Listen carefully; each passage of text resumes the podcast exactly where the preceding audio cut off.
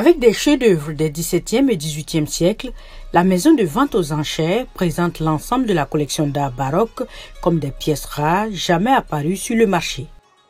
Christopher Apostley de Sotheby's a expliqué qu'il fut un temps où une peinture d'une tête coupée aurait été plus difficile à vendre, mais qu'aujourd'hui le sujet horrible aide en fait à attirer des acheteurs qui ne sont pas exclusivement des collectionneurs de maîtres anciens.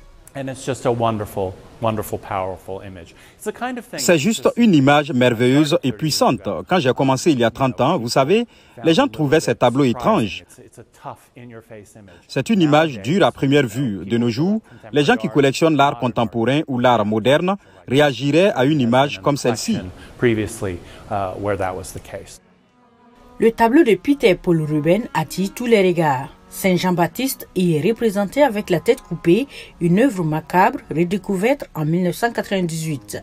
Les experts estiment qu'elle pourrait se vendre jusqu'à 35 millions de dollars. Nous venons de sortir de la crise de Covid-19. Nous avons vu des prix très élevés pendant ce temps. Malgré l'incertitude, les gens achètent une grande œuvre d'art, ils le gardent chez eux et cela représente une action ou une obligation. La vente aux enchères prévue en janvier 2023 comprend des œuvres d'anciens maîtres comme Gersino, Valentin de Bourgogne, Bernardo Cavallino, Georges de la Tour et d'autres. Avant cela, des peintures de la collection exposées à New York d'une valeur totale de 177 millions de dollars seront exposées dans les locaux de Sotheby's à Los Angeles, Hong Kong et Londres.